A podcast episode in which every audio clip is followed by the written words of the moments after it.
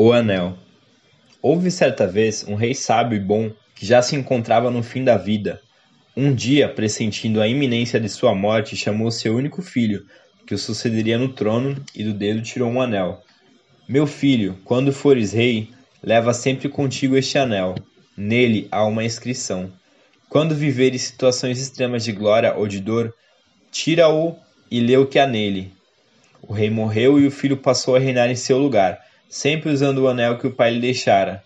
Passado algum tempo, surgiram conflitos com o reino vizinho, que desencadearam uma terrível guerra.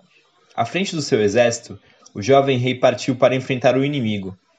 No auge da batalha, vendo os companheiros lutarem e morrerem bravamente, num cenário de intensa dor e tristeza, mortos e feridos agonizantes, o rei lembrou-se do anel. Tirou-o e nele leu a inscrição: Isso também passará. E ele continuou sua luta, venceu batalhas, prendeu outras tantas e no fim saiu vitorioso. Retornou então ao seu reino e, coberto de glórias, entrou em triunfo na cidade. O povo o aclamava.